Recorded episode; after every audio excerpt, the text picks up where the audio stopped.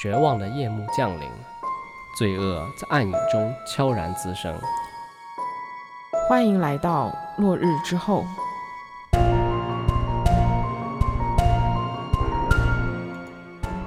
Hello，大家好，我是根浩乙，我是金龙鱼。上周连续上了七天班，不知道大家感觉怎么样？反正我是上麻了。确实，这个调休制度让人感觉有点反人类了。是啊。那我们话不多说啊，今天直接开始我们的节目吧。今天给大家带来一件来自新西兰的案件。这个案件呢，事发距离现在已经超过了二十年。但是呢，每当提到这个案子，经历过的新西兰人都是会记忆犹新，因为这一波三折的案情发展以及凶手到底是谁的讨论啊，都给当时的人留下了非常深刻的印象。那就让我们一起回到两千年，看一看。当年发生的案件究竟是怎么回事？说案件之前呢，我们先来了解一下新西兰的一个地理位置。那新西兰大家都知道是一个位于南太平洋的岛国，主要是由两个岛屿组成，一南一北，就是以他们那个库克海峡为分割。首都呢就是位于北岛南部的惠灵顿。那今天案件发生的城市呢，是距离首都惠灵顿大约一百五十公里的北帕默斯顿。啊，这座城市人口大约是八万人，是新西兰的第六大城市。你看，第六大城市只有八万人，他们人口是比较少的。然后这座城市呢，也被称为学生之城。那为什么会被称为学生之城呢？是因为他们新西兰唯一的一所全国性大学——梅西大学的本部啊，就在北帕。那在北帕呢，住着这么一家人，男主人是四十二岁的伦迪，女主人是三十八岁的克里斯汀。这对夫妻结婚呢有十七年了，他们还有一个七岁的女儿，叫安博。伦迪和妻子克里斯汀共同经营着一家销售厨房水槽的公司。那为了让公司的业绩更好，卖出去更多的水槽，伦迪往往需要东奔西走去上门推销或者去见客户聊合作。所以两个人呢，其实经常会见不到面，但是呢，也不影响他们之间的感情，至少在邻居眼里。他们是一对模范夫妻，并且呢，在社区里面和邻居们的关系也比较好，是那种典型的中产白人夫妇的一个形象。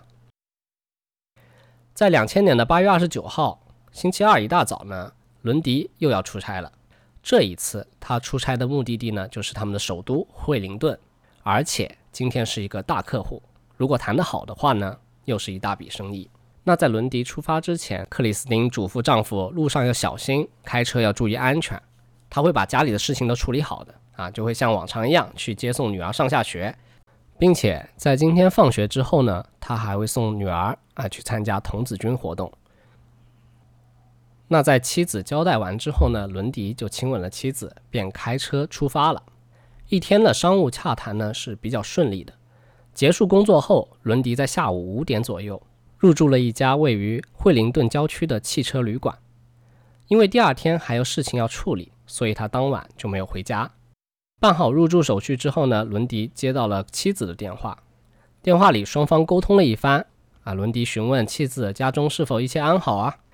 妻子告诉伦迪，嗯，一切都很顺利，没有什么奇怪的事情发生，就是安博他本来下午要参加的童子军活动呢，嗯，取消了。他们现在呢，正准备开车啊去麦当劳买一些外卖，准备晚上简单吃一点。得知一切顺利呢，伦迪也简单的在电话里面跟妻子说了今晚上不回家，便挂断了电话，躺在床上看起了电视，放松放松这疲惫的身体。但是此时的伦迪还不知道，这将会是他最后一次听到妻子的声音，他那幸福的家庭也将不复存在。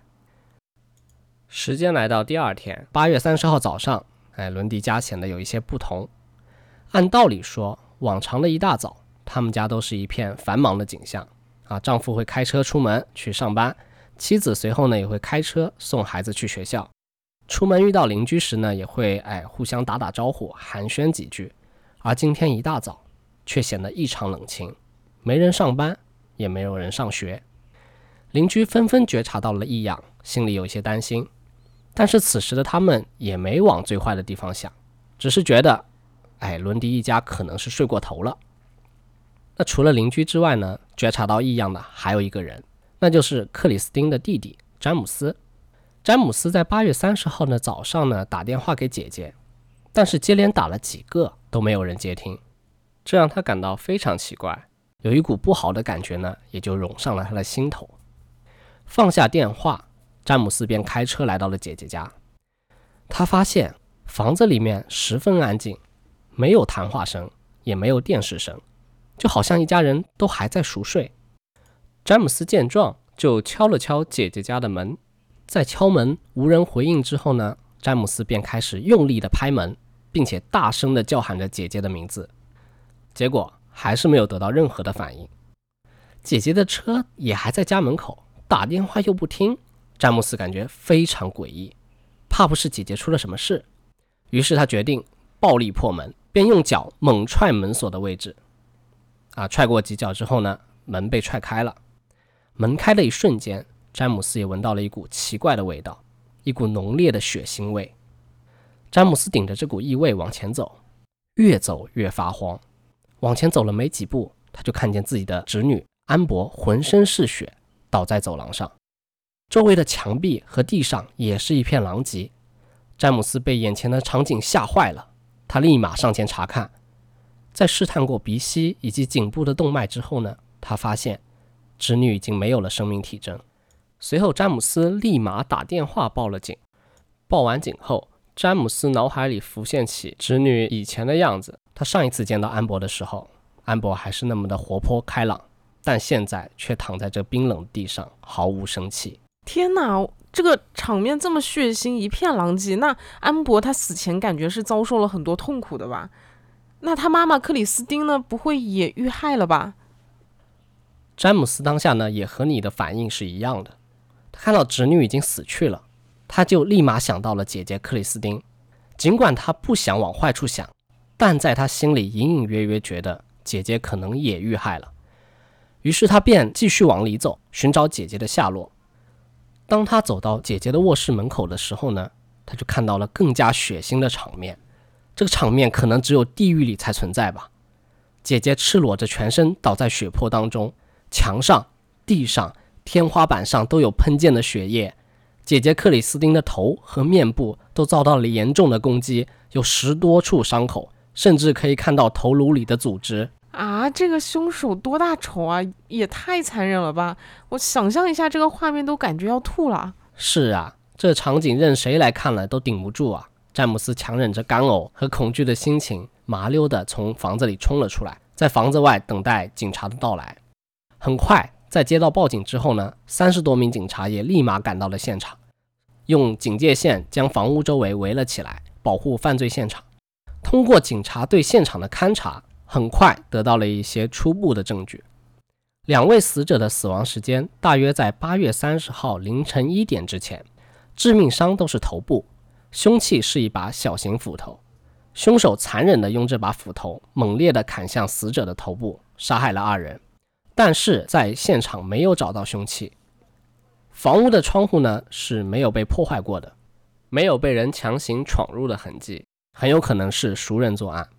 家中丢失的财物呢，仅仅只有一个珠宝盒，很有可能是入室抢劫杀人。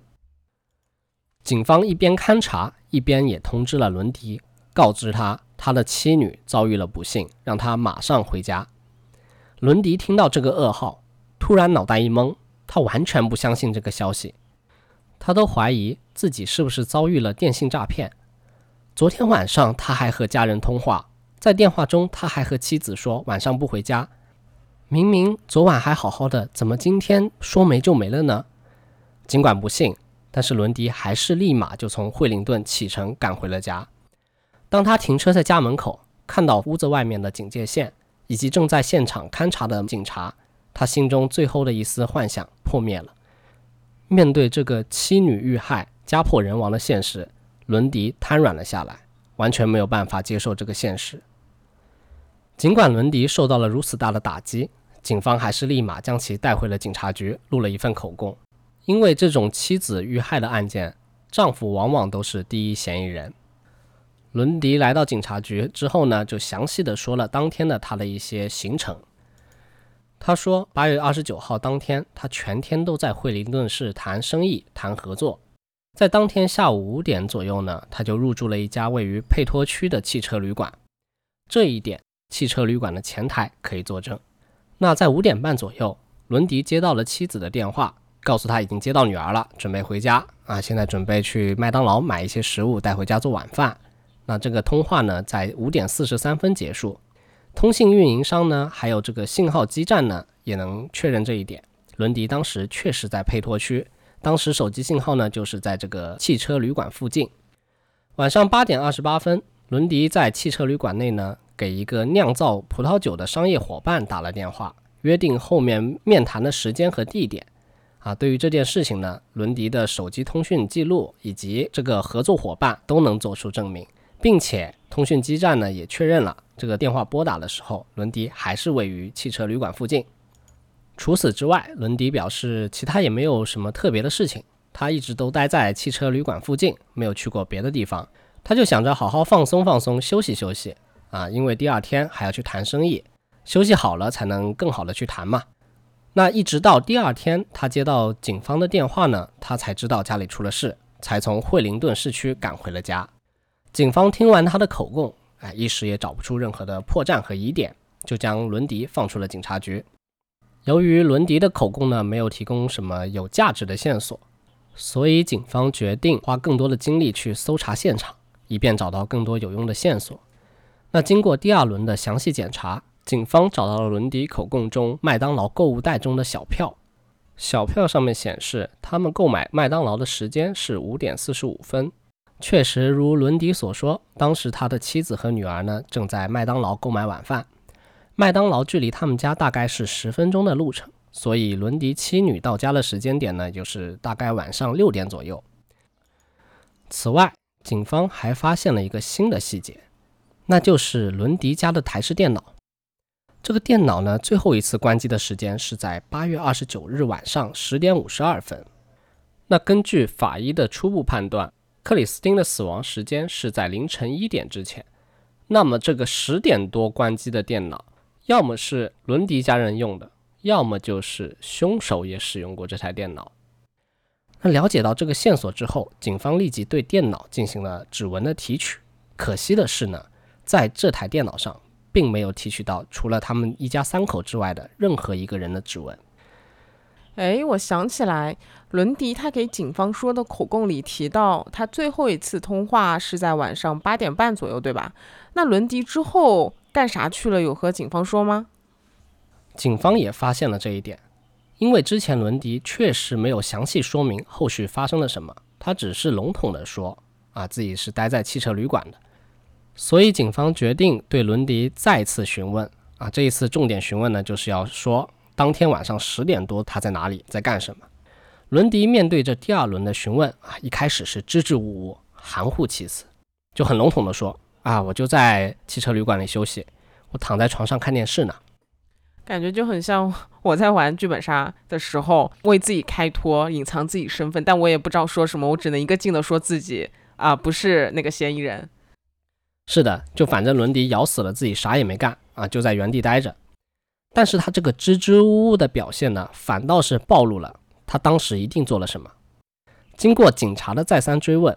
强调了这个事情的严重性之后呢，伦迪才肯说出来那会儿他干了什么。他说八点多的时候，在结束和商业伙伴的电话沟通后，他就在房间里休息、看电视、放松自己。但时间一久呢，就觉得有一些无聊，有一些空虚、寂寞、冷。此时他正好看到，哎，汽车旅馆里有小广告、有小卡片。哦，于是他就在当天晚上十一点半的时候，拨打了小广告上面的电话。预约了一个上门服务的应招女郎。应招女郎呢，于十一点四十五分坐着出租车来到了伦迪所在的旅馆，并进入了伦迪的房间。在服务一个小时之后，于八月三十号凌晨的零点四十五分离开了伦迪的房间。听到这个供述之后，警察就问：“为什么你第一次询问的时候没有老实交代？”伦迪回答说：“毕竟也不是什么光彩的事情，背着老婆在外面招嫖，说出去不太好听。”再加上他当时确实也都在旅馆之中啊，没有出去过，所以他就选择了隐瞒。警方于是找到了伦迪口供中的应招女郎以及送女郎过来的出租车司机，求证这份口供的真伪。那事实确实如伦迪所说，十一点四十五分的时候呢，啊，伦迪是在汽车旅馆当中的，他不可能在晚上十点五十二分的时候使用家中的电脑。是啊，我记得这个汽车旅馆在惠灵顿吧，然后惠灵顿距离伦迪家有一百五十公里，这五十分钟的时间应该是没办法行驶这么长一段距离的。确实，除非他是超人会飞啊，不然几乎不可能。那么关于这条关机时间的线索，暂时也不会有任何的突破。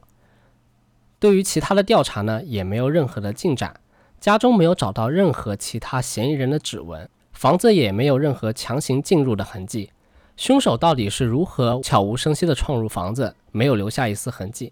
难道是熟人作案？克里斯汀亲自给凶手开的门吗？警察一时间，这个调查陷入了僵局。那在两千年九月七号呢？警察完成了所有对于受害者的尸检工作，伦迪终于可以为他的妻女举行葬礼。在葬礼上，伦迪显得非常痛苦，毕竟。他是永远失去了他最爱的人，伦迪一度是伤心到无法站立，需要靠朋友的搀扶才能够站稳。由于这件案件的恶劣程度是相当高啊，所以这个案件早就成为了新西兰国内的焦点新闻事件。那在这场葬礼上呢，也来了许多媒体，伦迪的悲伤呢也被摄像机记录了下来，并被放到了电视上反复播放。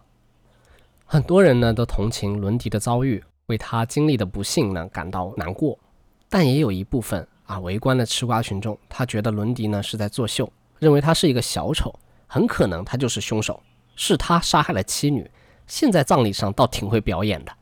那由于新闻的播出呢，一时间伦迪是否是凶手又成为大家茶余饭后的讨论话题。不过大部分人呢都是同情他啊一夜失去了妻女，认为他不是凶手，凶手另有其人。而且就目前警方掌握的证据而言，伦迪也确确实实不存在作案的时间。警方只能积极的去寻找其他的线索，来侦破这个影响恶劣的案件。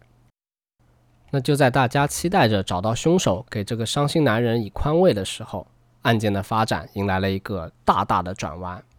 在二零零一年三月的时候呢，朝思夜想能够尽快破案的伦迪，终于等到了警察的上门。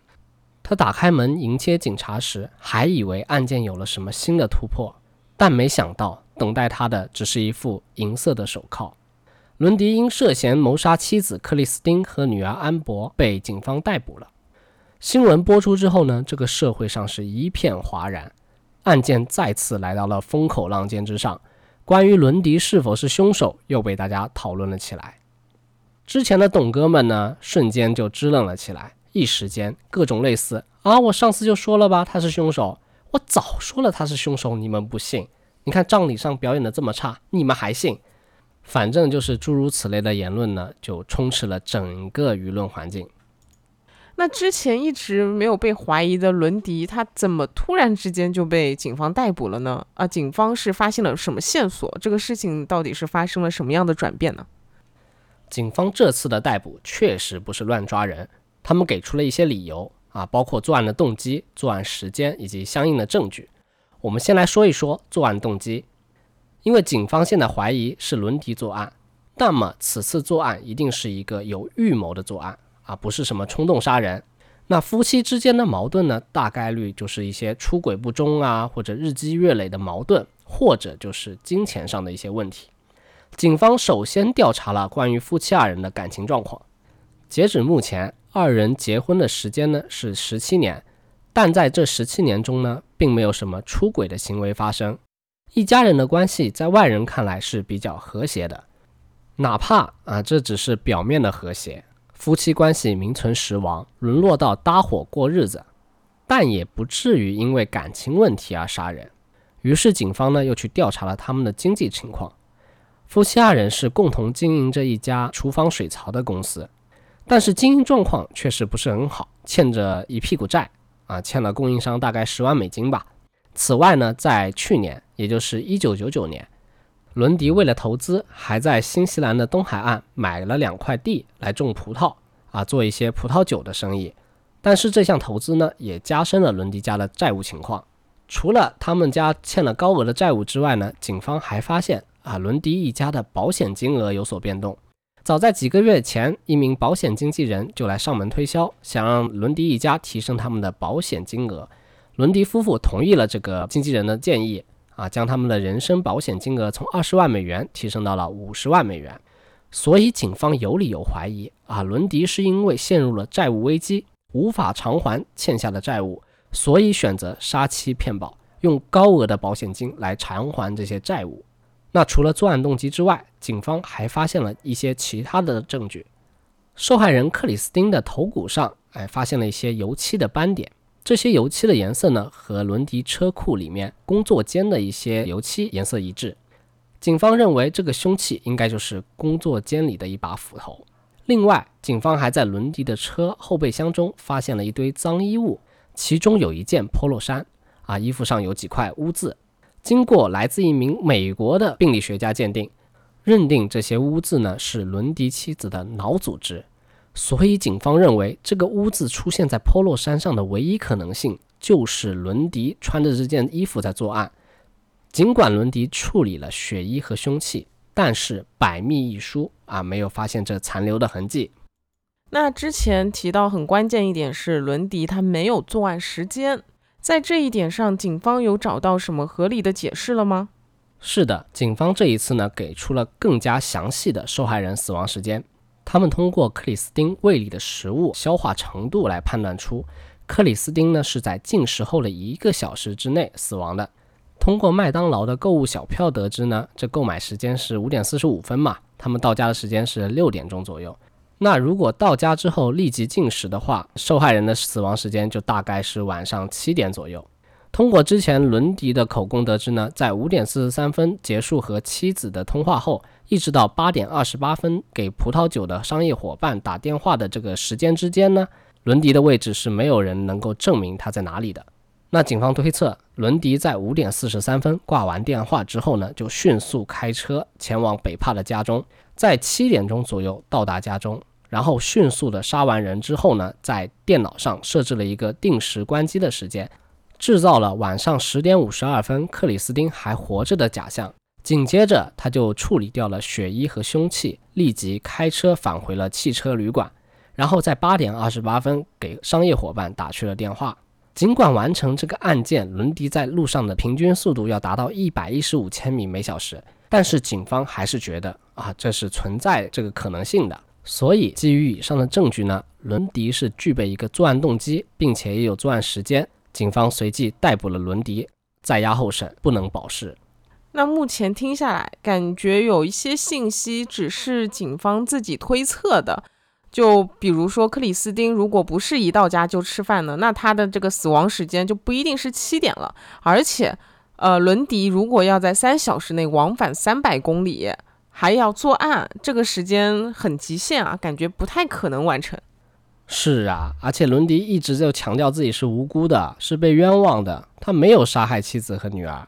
他在案发时间段内一直都在汽车旅馆之内，没有去过别的地方。但是检方通过这个 Polo 山上的脑组织啊这一决定性的证据，依旧还是对伦迪提起了诉讼。那案件的审理呢，在二零零二年的四月就开始了。庭审上，控辩双方呢都列举了自己的证据。控方将之前警察调查到的关于伦迪的作案动机、死者的死亡时间以及伦迪作案时间的推测呢，还有伤口的油漆啊、polo 衫上的污渍等等的证据啊，告诉了陪审团，并且还找到了一位目击证人，是案发时间内唯一一名声称自己在北帕见过伦迪的人。这个人叫丹斯。这个证人呢是一名六十岁左右的老妇人，她声称自己可以通灵，并且她说自己有过目不忘的能力。她居住在伦迪家附近。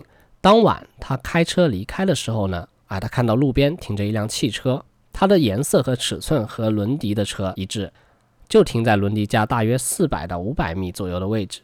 他开车离开的时候呢，他从后视镜里面看到有人在人行道上往他这里跑了过来。这个人像是戴着一顶金色假发的人，就是像一个男扮女装的人。看身形啊，有一点胖。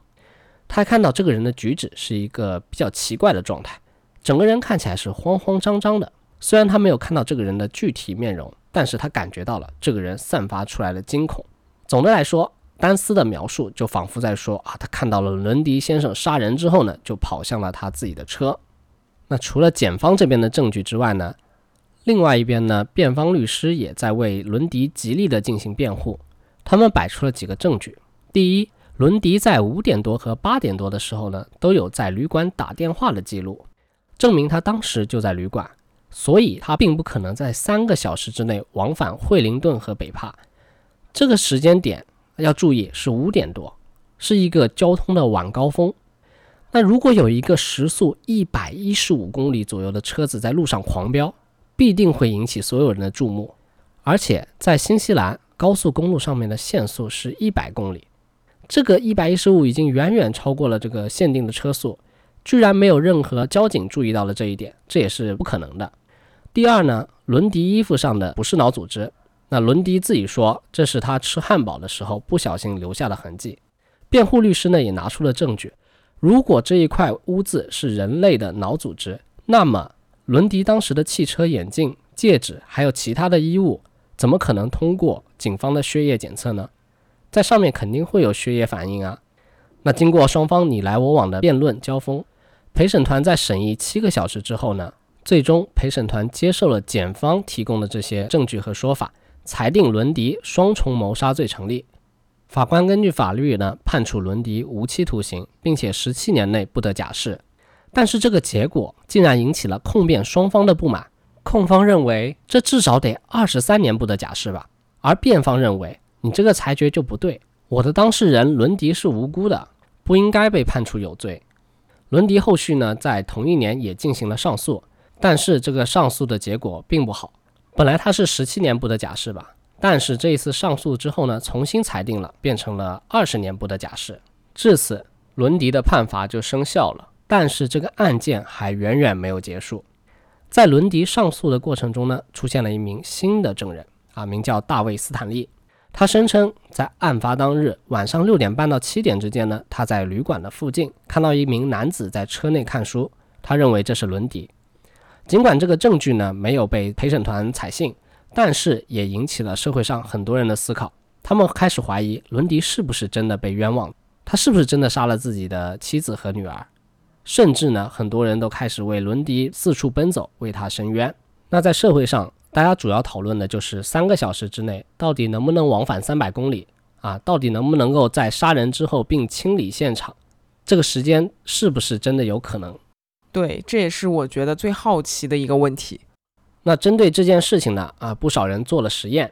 在二零零九年，新西兰的一本名叫《南北》的杂志中，啊，有一篇由麦克怀特撰写的案件调查结果。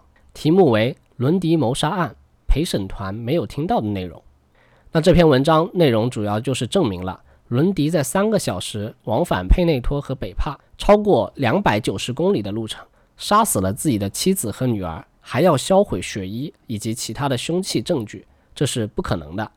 而且就像之前说的，在晚上六点钟左右的晚高峰时间段，以一百一十七公里每小时的速度在限速一百公里的高速公路上狂奔。没有被人发现，这也是不可能的，这完全都是天方夜谭。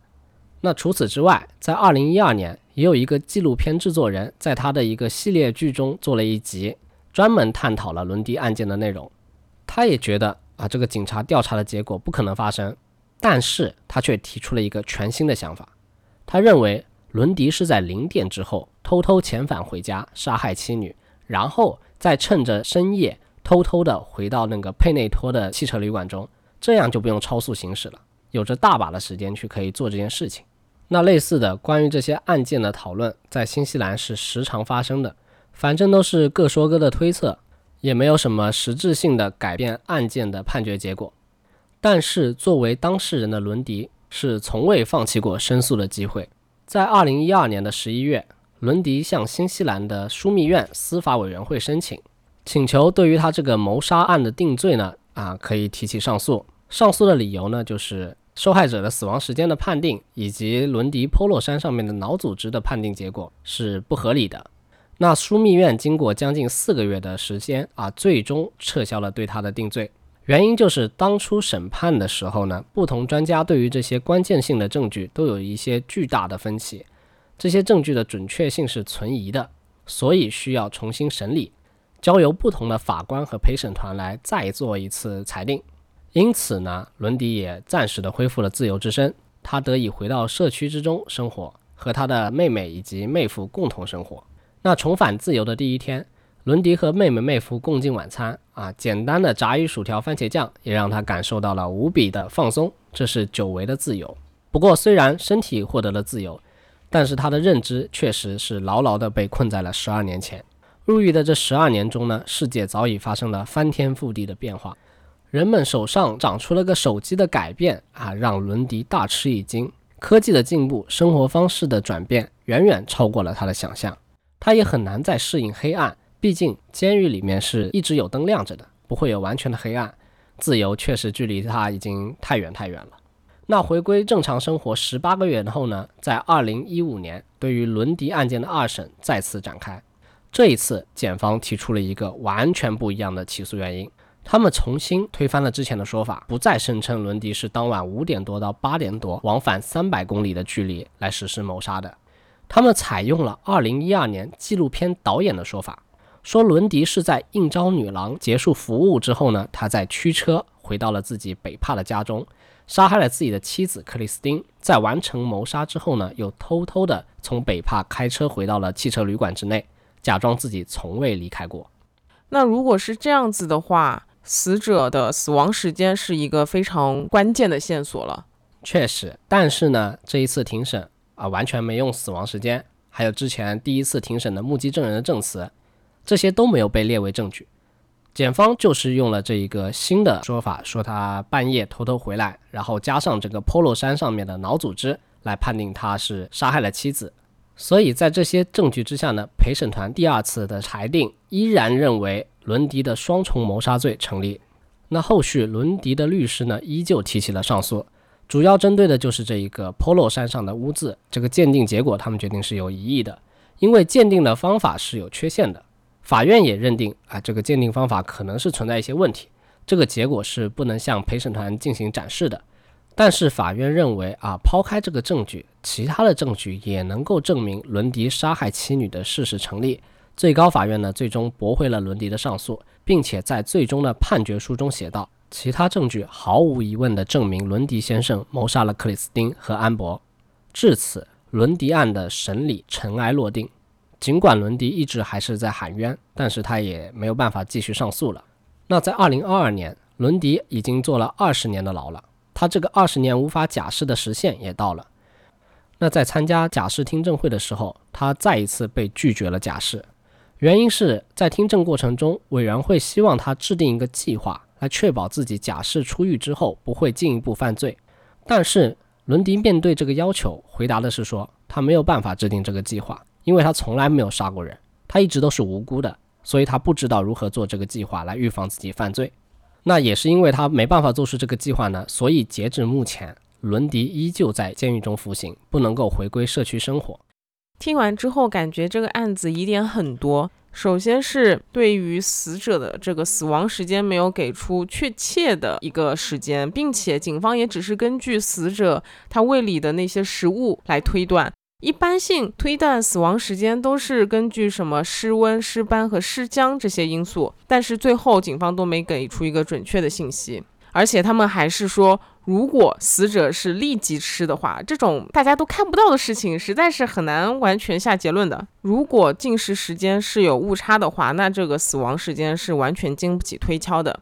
而且在二审的时候，控方完全不提这个证据了，直接换了个方向，说是伦迪在半夜呃回家杀的人，让我感觉控方他有点顺势而为，觉得哪些东西对他有利，他就直接用这些东西，也不管其他的一些证据了。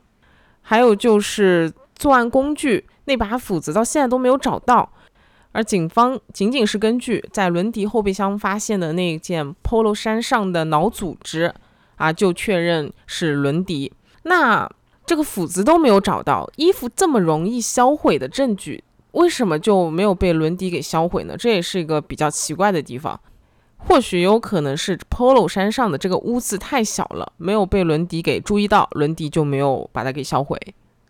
那还有一个就是作案动机，伦迪他骗保杀人的话，那这个保金，我记得应该是保险经纪人主动上门要求他们申保的，应该不是伦迪自己主动申保的吧？对的，甚至他们这个新的保险合同在克里斯汀遇害的时候都还没有生效，所以他这个作案动机也不太可能成立。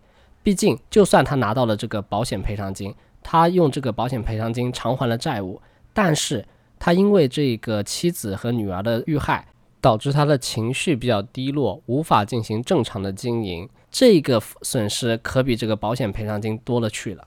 确实，但感觉也不排除伦迪是看到这个保险金金额上升之后啊，有了这个犯罪的冲动、犯罪的想法。是的，存在这种可能。但是我觉得，另外有一些人也有可能是这个凶案的凶手啊，比如说他们的一个债权人，对吧？他欠了这么多钱，他可能就上门来要债，结果发生了意外啊，这是有可能的。或者是一些入室盗窃的毛贼呢？毕竟那个珠宝盒丢失了也没找到，不是吗？对，说到这个，我也感觉疑点很大。为什么只拿走了珠宝盒呢？其他值钱东西都没有拿走，而且屋子内是没有被翻找过的痕迹的。这个凶手是非常熟悉屋内的情况吧？不然，能直接一下子找到珠宝盒的几率实在是太小了。还有就是克里斯汀的呃死状是非常的惨的，他的脑子都被劈开来了。我觉得只有。非常大的仇恨仇怨才会一直连续这么用力的劈吧，不然像他的嗯女儿应该没有像他受伤这么这么严重，感觉应该还是有些个人情感和仇恨在里面的。就结合这么多的线索，我感觉如果我是陪审团的话，我可能会弃票，因为实在是相悖的东西太多了，就感觉像又不完全像，很难去下判断。是的。假如我是陪审团的一员，对于这种谋杀罪的定罪，我会持相当谨慎的态度。就是他这种证据链啊都不完整的，相互之间的证据都不能够互相佐证的，就这样就把伦迪的罪给定了，这是比较不科学的。那关于这件案件的疑点呢，其实网上还有很多的消息，如果大家感兴趣的话，可以自己去搜一搜看一看。如果大家自己有什么推测和想法的话，也欢迎在评论区跟我们讨论。那我们这一期节目就到此结束吧，我们下一期再见，拜拜，拜拜。